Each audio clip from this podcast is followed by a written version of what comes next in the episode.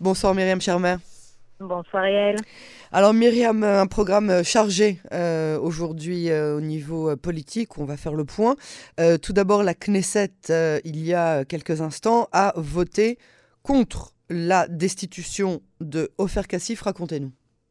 Oui, tout à fait Yael. Bon, écoutez, c'était pas complètement imprévisible. Donc Ofer Kassif qui a ajouté sa voix à une pétition scandaleuse, si on, si on me permettra de le dire, euh, début janvier, euh, signé par 200 Israéliens, 200 euh, figures israéliennes, allant dans le sens, abondant dans le sens de l'Afrique du Sud dans, quand elle saisit la Cour de justice internationale de la mmh et donc, des députés qui se récrient contre ce parlementaire parmi les leurs, qui littéralement se rejoint les ennemis d'Israël en temps de guerre.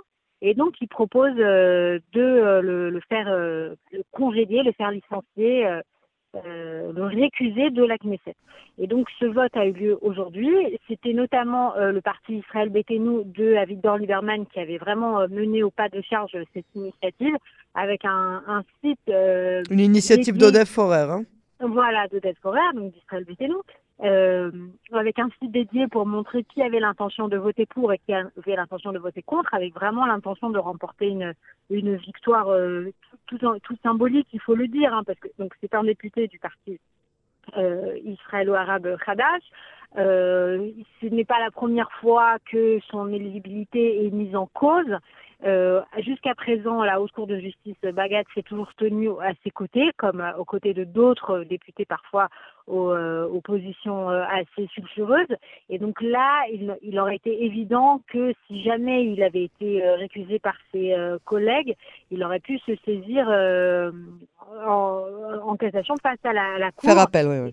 oui. Faire appel, exactement. Et, et que le, il est fort à parier que la décision aurait été retournée. Donc, quoi qu'il arrive, c'était surtout un symbole du côté de la Knesset. Et donc, euh, le symbole n'a pas été réalisé puisqu'il fallait 90 voix pour voter cette récusation et qu'on est passé pas très loin puisque 86 voix ont voté pour. Ouais, c'est ça, c'est ça. Et voilà, donc euh, important de souligner en particulier que hier Lapide, euh, qui, a, laissé euh, ses députés de Yeshati de voter comme il, le voulait, avec certains comme Idan Roll notamment, euh, qui a été particulièrement euh, vocal sur le fait qu'il était tout à fait euh, contre la, la, continuation de la présence de Castif au Parlement, mais que Lapide lui-même s'est abstenu, que Gantz, Benny Gantz et Gadi Eisenkot n'étaient pas présents lors du vote. Euh, a souligné notamment que la députée francophone Sharon Askel a dit sa déception de voir que quatre membres de son parti bleu-blanc, à Markane Mamlarti, n'ont pas voté en faveur de réclamation. Alors on passe maintenant à quelque chose d'intéressant pour le futur euh, travail de, du, euh, du, député Likoud Ophir Akounis. Dites-nous tout. Mm Il se fait exiler lui aussi euh, voilà, chacun son tour. Ophir Akounis, donc l'actuel ministre des Sciences et de la Technologie, membre vétéran hein, du Likoud, qui a toujours fait partie de, de l'ancienne garde libérale et, et, et, nettement moins criarde que les nouveaux venus. Euh, donc effectivement, qui a été nommé par le Premier ministre Netanyahou au poste de consulat de New York, donc euh, poste qui a été occupé euh, jusqu'à l'année dernière par Asaf Zamir, qui, qui, depuis est revenu et qui se présente à, notamment en tant que bras droit à la mairie de Tel Aviv. et Ophir Akounis qui très clairement en a assez et souhaite lui aussi passer un, un poste diplomatique. Rappelons par exemple que Gilad Erdan, c'est ce qu'il fait depuis maintenant près de quatre ans, mm-hmm. en étant donc euh, envoyé aux Nations Unies, que Tipi Belli fait la même chose à Londres, et donc euh, toute cette euh, effectivement cette plutôt génération plus plus vétérante, plus ancienne, plus senior au Likoud, qui a pris ses distances avec les aléas de ces dernières années et qui donc remplit des fonctions diplomatiques à l'étranger, ce qui permet toujours d'une part de redorer son blason en général auprès de l'électorat et puis effectivement de, de faire un travail intéressant à l'étranger qui est intéressant en particulier par rapport à cette nomination, au-delà au du fait que c'est souvent un poste convoité, le, consulat de New York, parce que rappelons qu'il y a une, diaspora euh, juive très importante à New York et que donc de facto c'est un peu comme être ambassadeur auprès de la communauté juive de New York. Euh, c'est le fait que Benjamin Netanyahu a permis cette nomination, en particulier parce que il s'agissait de mettre un terme à la gronde qui existe au sein du Likoud. On, on, a bien vu qu'après le 7 octobre, il y a eu beaucoup de choses en, mhm. en, coulisses qui se sont faites, avec une tentative de la part de l'opposition de repérer les députés ou en tout cas les membres du Likoud vacillants, plus tellement confiants en le leadership de Benjamin Netanyahou et donc qui potentiellement aurait pu faire scission. Euh, rappelons qu'il y a besoin de presque 16 députés de, de l'actuelle majorité hein, pour euh, réussir à faire passer un vote euh, de, de, censure euh, dans ce qu'on appelle de censure constructif mhm. euh, dans le langage politique euh, israélien, puisque c'est la seule façon de faire tomber un gouvernement euh, et, de, et de provoquer des, des, des, des élections anticipées. Et donc jusqu'à présent, l'opposition n'y est pas parvenue. Et Benjamin Netanyahu, qui a vraiment travaillé au corps chacun de ses, de ses députés, qui, qui que le magicien politique qu'il a toujours été, et qui a vraiment étouffé le, la fronde. Euh, qui grondait dans son propre parti. Et donc, par cette nomination, il parvient notamment à dégager le poste euh, qu'occupait Akoni jusqu'à présent, donc euh, aux sciences et à la technologie, pour pouvoir le donner à Gila Gamliel, ah. qui, elle, va avoir son, son ministère des renseignements fermé. Bon, il n'a pas beaucoup servi, ce ministère, hein, c'est la moindre des choses qu'on puisse dire. Et donc, mais en tout cas, elle aussi était sur la liste de, de ces fameux vacillants elle récupère un, ministère qui, ne va nulle part, hein, puisque ça, reste un ministère euh, qui, important et qui ne sera pas touché par les coupes euh, du budget. Et donc voilà, tout est bien, qui finit bien euh, en licoudie. D'accord. Alors justement, on ne parlera pas d'élection anticipée pour l'instant. Oui, c'est ça. C'est-à-dire que euh, Netanyahou a réussi à éviter. On a appris aujourd'hui également euh, les dates de la fin de, de la session euh, parlementaire d'hiver, donc qui, va s'achever le, le, 7 avril, Yael.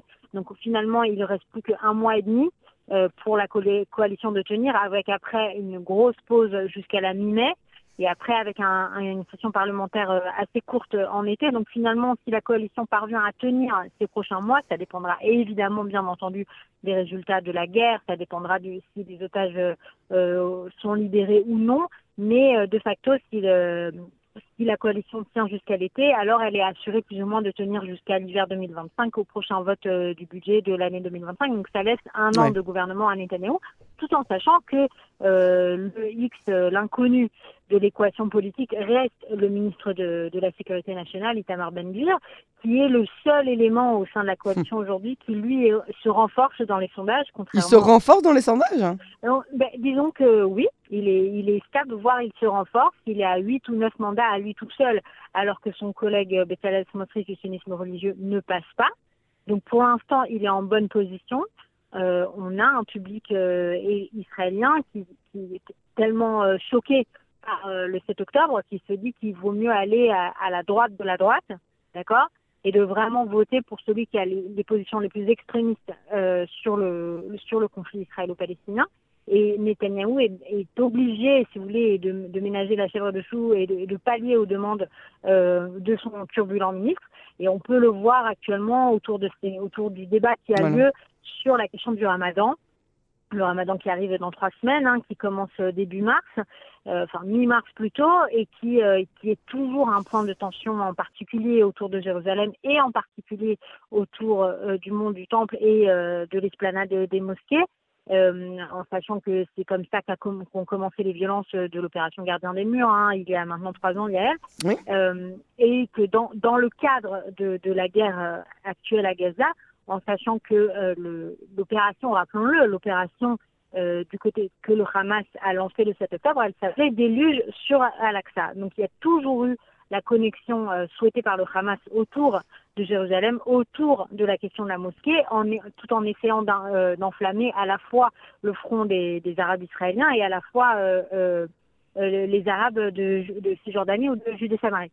Donc jusqu'à présent, le plan a échoué. Donc toute la question pour l'appareil de sécurité israélien, c'est de, voir comment on maintient le, le, calme et en tout cas l'absence de tension euh, dans ce mois de Ramadan, qui est toujours un mois compliqué, ouais. quelle que soit l'année, et cette, cette, année au centuple. Ouais.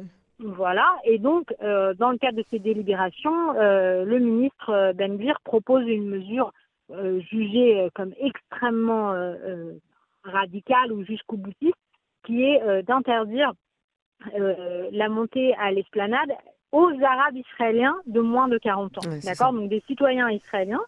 donc c'est porter atteinte à la liberté de culte de façon, de façon très proéminente pour des motifs euh, de sécurité. On peut tout à fait comprendre, euh, là encore, hein, qu'il y, ait des réelles craintes. On a vu il y a trois ans que euh, l'esplanade et la mosquée avaient été le théâtre d'un réel embrasement. et qu'ensuite les forces de sécurité israéliennes sont obligées d'intervenir et ensuite ces images-là sont utilisées par la propagande euh, de l'autre côté et, pour euh, euh, rajouter encore de l'huile sur le feu. Donc vraiment, il y a une, une, vraie question autour de ça. À noter tout de même que Benny Gantz, qui n'est pourtant pas réputé pour ses, pour ses positions sulfureuses, a plus ou moins déclaré qu'il se, se rangeait de cet avis-là, c'est-à-dire que il a, il a assuré que, que la liberté de culte était importante pour Israël, mais que les considérations sécuritaires euh, le serait euh, davantage. Il y a un débat en, en cours du côté des, des forces de l'ordre, à savoir quelle est la bonne position, parce que... c'est ça, il y a une espèce, une espèce de guerre Shabak-police euh, hein, sur, sur ça. Oui, tout à fait, parce qu'une une, une mesure trop radicale en, engendrera du mécontentement aussi. Donc il faut savoir euh, où, où, où, faire passer la limite. Et reste à savoir, est-ce que Benjamin Netanyahu, qui généralement a tendance à se montrer mesuré dans ce genre de, de considérations, euh, les considérations sécuritaires. Rappelons par exemple que lors des affaires, lors de, de l'épisode euh, des détecteurs à métaux euh, qui avait été proposé il y a quelques années sur l'esplanade, il avait finalement il s'était finalement plié hein, aux, aux, demandes, aux exigences mhm. à l'époque pro-palestinienne. Donc, reste à savoir si Benjamin Netanyahu se sentira obligé de satisfaire son ministre pour que ne pas celui que celui-ci ne fasse pas un esclandre quitte à remettre en cause le dangereux équilibre du, gouvernement ou non. Ça, c'est euh, vraiment encore euh, une, une, affaire euh, à suivre. on va terminer avec cette, cet événement, cet incident diplomatique, hmm. cet accident, on va dire, on va appeler ça comme ça. Ah. je, vois, je vois pas comment. Donc, le président brésilien Da Silva, hier, euh, compare euh, le, sort des Juifs avec Hitler à celui des Palestiniens avec Tzal. Euh, évidemment, ça fait le, remous que, que, l'on sait.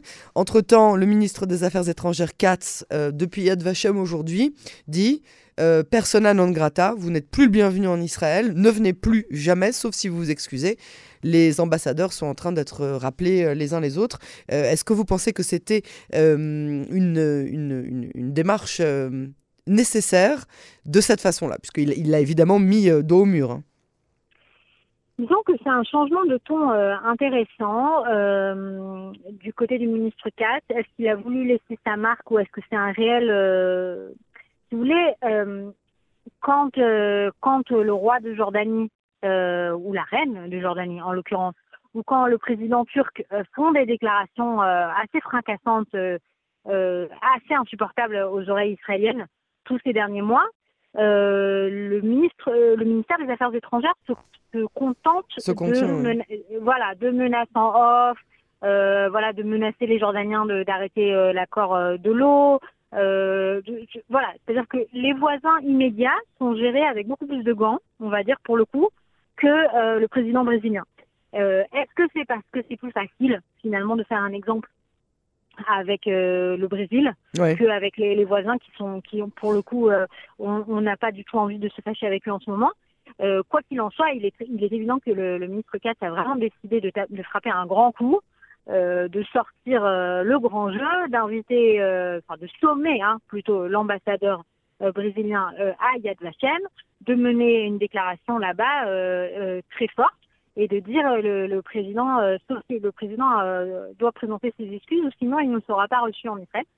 D'aucuns diraient qu'il était un peu grand temps hein, qu'Israël se comporte comme ça, c'est-à-dire que pendant longtemps, Israël s'est montré un peu trop timide. Mhm. quand elle est quand elle est critiquée par, par certains voilà alliés ou en tout cas acteurs internationaux, et qu'il est important aussi de montrer que ça a des conséquences euh, et que Israël est une, une, puissance régionale non négligeable et, notamment une cyberpuissance, et que et qui, veut rester euh, en bonne relation avec Jérusalem euh, a besoin de faire attention à ce qu'il que va-t-il en sortir maintenant? Est-ce que vous vous souvenez du, du, du, fameux épisode avec la Turquie où, qui où on avait mis des années à s'en sortir, ah où, on avait, voilà, où, le, à l'époque Dania et Alan avaient vraiment euh, humilié ouvertement le, l'émissaire turc en, en, l'assignant plus bas que lui, etc. Et le président Obama avait dû s'en mêler. Enfin voilà, Donc, on sait que ça peut mal tourner. Euh, ce genre euh, d'incident diplomatique et je pense que c'est toujours la question que qu'on se pose à Jérusalem est-ce qu'il faut prendre des gants ou non?